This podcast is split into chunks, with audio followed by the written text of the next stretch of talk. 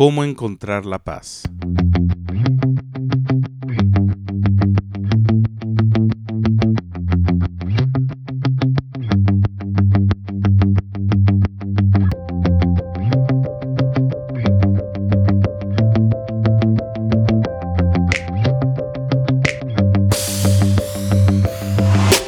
Sean todos bienvenidos a Esperanza para el día de hoy desde Ontario, Canadá. Nos llena de alegría el corazón saber que tanta gente tan hermosa y linda como usted nos sintoniza cada semana esperando un nuevo episodio. Por esta razón, les damos a ustedes mil gracias por su apoyo. Si usted quiere contactarnos para saludarnos o simplemente darnos algunas sugerencias de temas que quisiera que tocáramos, por favor no duden en comunicarse con nosotros y escribirnos a esperanza para el día de hoy gmail.com y con gusto le contestaremos y estaremos pendientes de sus notas y sus comentarios. Este episodio lo he titulado Cómo encontrar la paz y hoy estaremos hablando acerca de por qué no puedo encontrar la paz, dónde buscar la paz y qué es la paz. Así que sin más que agregar, comenzamos.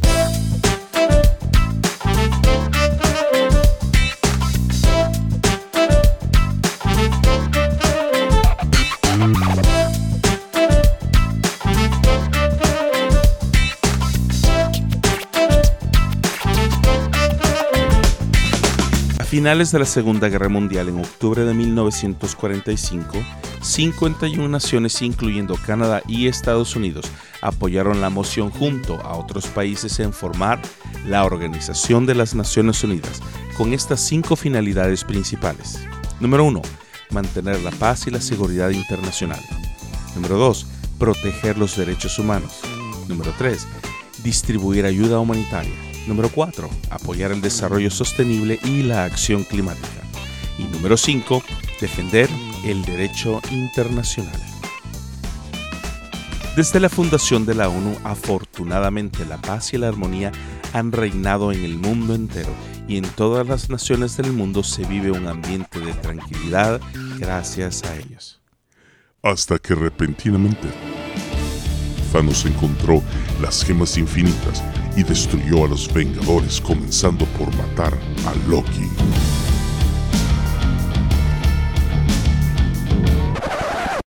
Exactamente así sonaría la historia si la ONU realmente ayudara a cumplir su finalidad principal, que ha sido desde el principio mantener la paz y la seguridad internacional, la cual no se ha alcanzado en ningún momento de la historia. Es más, déjame hacer un conteo rápido de las guerras más sobresalientes que han sucedido irónicamente desde la fundación de la ONU. En 1945 a 1946, la guerra de Vietnam. En 1948, la guerra árabe-israelí, guerra civil de Costa Rica y bloqueo de Berlín en Alemania. En 1948 a 1958 estalla la violencia en Colombia. En 1953 a 1959 comienza la Revolución cubana. En 1960 a 1996 comienza la Guerra Civil en Guatemala. En 1979 hasta 1992 la Guerra Civil en El Salvador. A las anteriores se le suman por lo menos 60 guerras más que francamente es muy difícil contabilizarlas por razones de tiempo y espacio en un segmento tan corto como este guerras políticas, guerras religiosas, guerras entre familias, guerras internas y otras más que se han librado a diario, ya que hay más de un tipo de guerra que se está peleando en la actualidad, aparte obviamente de las guerras bélicas militares entre países, como el típico enfrentamiento permanente entre Israel y los palestinos.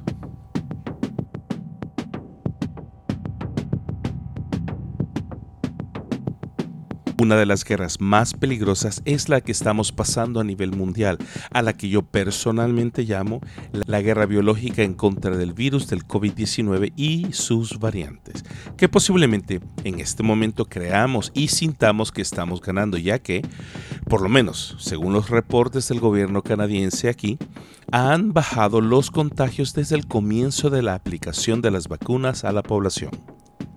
Los efectos secundarios de esta guerra contra el COVID-19 son sin lugar a duda otra guerra simultánea que debemos estar alertas y conscientes que debemos enfrentar en el día a día y esta es también una guerra psicológica.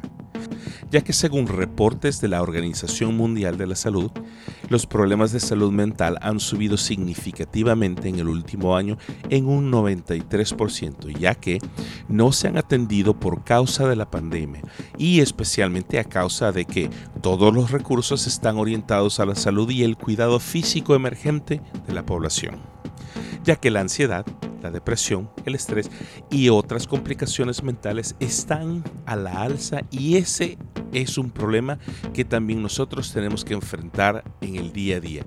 Y en la mayoría de las veces, las personas y nosotros tenemos que enfrentarlas solos. ¿Por qué no podemos encontrar paz?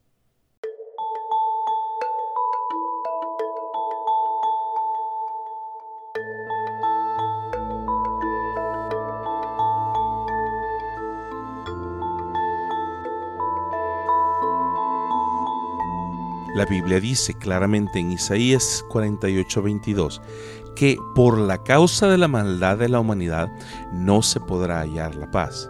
La Biblia de las Américas lo dice así. No hay paz para los malvados, dice el Señor.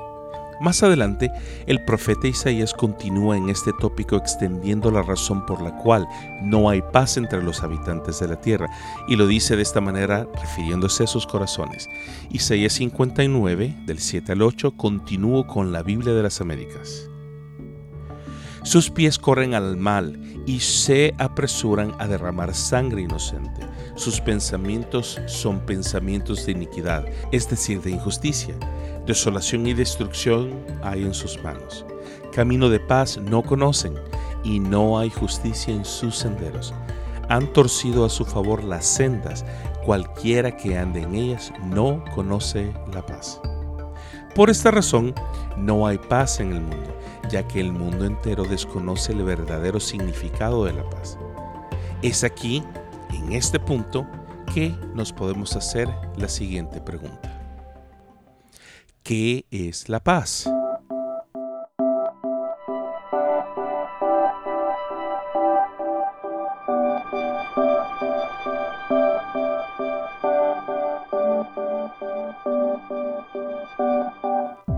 El diccionario de la Real Academia Española lo define de varias formas.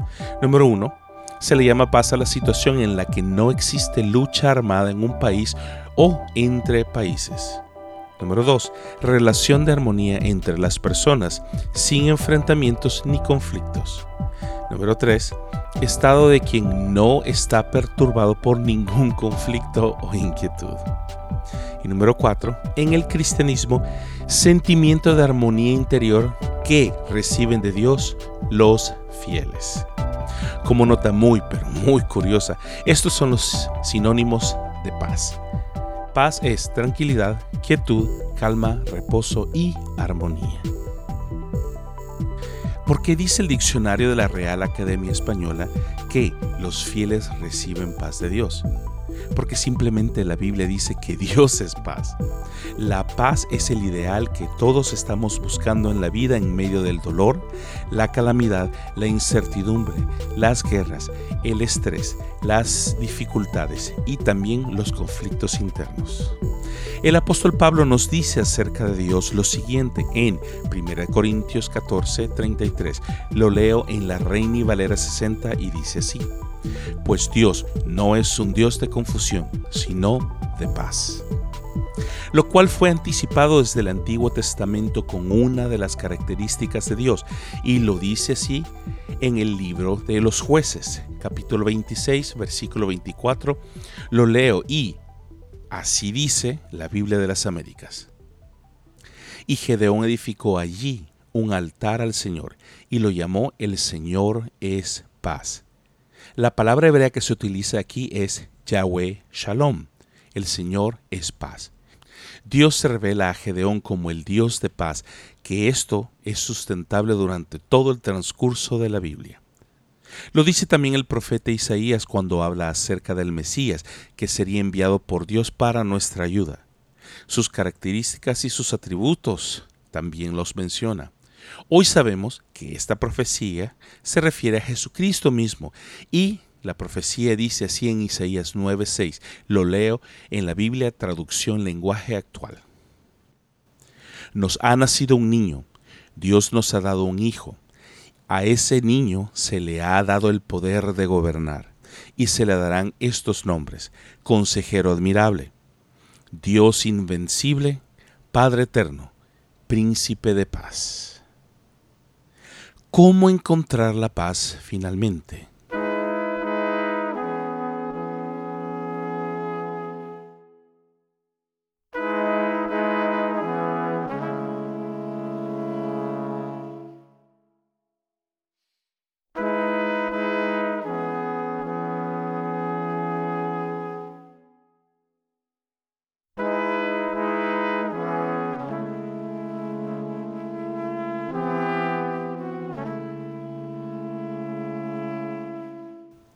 La verdad, no sé cómo encontrar la paz.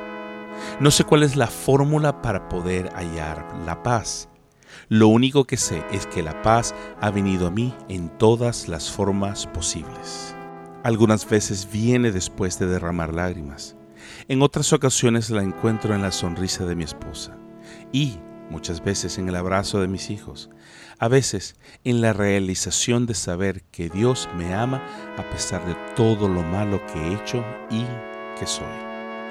Pero, honestamente, la manera más efectiva que hay para encontrar la paz es a través de lo que nos dice el apóstol Pablo en Filipenses 4 del 6 al 7, lo dice la traducción lenguaje actual de la siguiente forma. No se preocupen por nada más bien, oren y pídanle a Dios todo lo que necesiten y sean agradecidos. Así Dios les dará su paz, esa paz que la gente de este mundo no alcanza a comprender, pero que protege el corazón y el entendimiento de los que ya son de Cristo. Hay tres cosas que podemos extraer de esta porción que el apóstol nos dice que hagamos para encontrar la paz. Y estas son, número uno, la paz de Dios viene cuando decidimos no preocuparnos más por lo que no podemos controlar. Recuerde, solo podemos controlar lo que somos nosotros. No podemos controlar nada exterior, solo nuestro interior. Por lo cual, Pablo dice, no se preocupen. Lo reto en este día a que haga lo siguiente y haga una lista de por lo menos 10 veces, 10 ocasiones en las que Dios le ha ayudado a usted en medio de su necesidad. El apóstol Mateo dice lo siguiente en Mateo 6:25, lo reitera de la siguiente manera en la palabra de Dios para todos, y lo leo así. Por eso les digo, no se preocupen por la comida ni por la bebida que necesitan para vivir, ni tampoco por la ropa que se van a poner. Ciertamente la vida es más que la comida y el cuerpo más que la ropa. Número 2. Pidámosle a Dios en oración, como lo sugiere el apóstol Pablo en Filipenses, que nos provea Dios todo para nuestras necesidades. Como también lo escribe el apóstol Mateo en el capítulo 6, lo leo en el versículo 19 al 21 y del 33 al 34, en la Biblia traducción lenguaje actual dice así, no traten de amontonar riquezas aquí en la tierra estas cosas se echan a perder o son destruidas por la polilla. Además, los ladrones pueden entrar y robarlas. Es mejor que amontonemos riquezas en el cielo. Allí nada se echa a perder ni la polilla lo destruye. Tampoco los ladrones pueden entrar y robar. Recuerde que la verdadera riqueza consiste en obedecerme de todo corazón lo más importante es que conozcan a Dios como único Rey y que hagan lo que Él les pide. Dios les dará a su tiempo todo lo que necesiten, así que no se preocupen por lo que pasará mañana. Ya tendrán tiempo para eso. Recuerden que ya tenemos bastante con los problemas de cada día. Y número tres, seamos agradecidos con Dios cómo nos anima el apóstol Pablo y lo afirma también el rey David en el Salmo 50-23, lo leo en la nueva versión internacional. Quien me ofrece su gratitud me honra. Al que enmiende su conducta le mostraré mi salvación. Y también el Salmo 69:30. Lo leo en la palabra de Dios para todos y dice así. Con canciones alabaré el nombre de Dios, lo honraré con canciones de agradecimiento. Entonces, la paz no es realmente un sentimiento, no es un lugar, ni la carencia de guerra o dificultad, sino que la paz es la decisión de cambiar nuestra actitud hacia lo que viene en nuestra vida, no importando lo que sea buena o que sea mala. La paz es simplemente un cambio de actitud. La paz que Dios da no tiene sentido. Pero, porque cuando deberíamos estar preocupados y afligidos, Dios nos llena de tranquilidad y, aunque querramos y tratemos de entenderla, no podemos, porque la paz de Dios no se explica, solamente se recibe, se agradece y se vive. Por esta razón podemos concluir tres cosas. Número uno, ¿por qué no puedo encontrar la paz? Simplemente porque nuestra maldad y egoísmo no nos deja ver lo que está delante de nuestros ojos, ya que la paz proviene de Dios.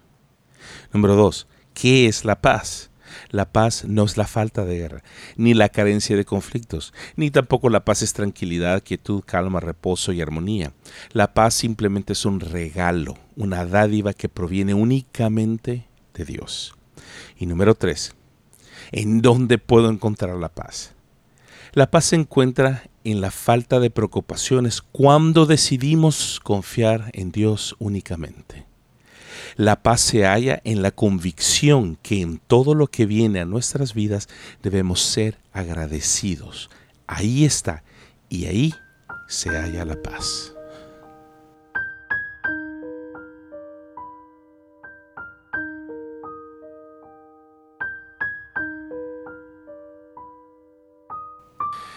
Finalmente quiero compartir un versículo con usted. Este es un versículo muy significativo para mí ya que esta porción de la Biblia solo la leíamos en casa una vez al año y era leída para mí y mis hermanos por boca de mi Padre en el día de nuestros cumpleaños únicamente. Esta bendición sigue siendo hasta la fecha una porción de la Biblia muy especial.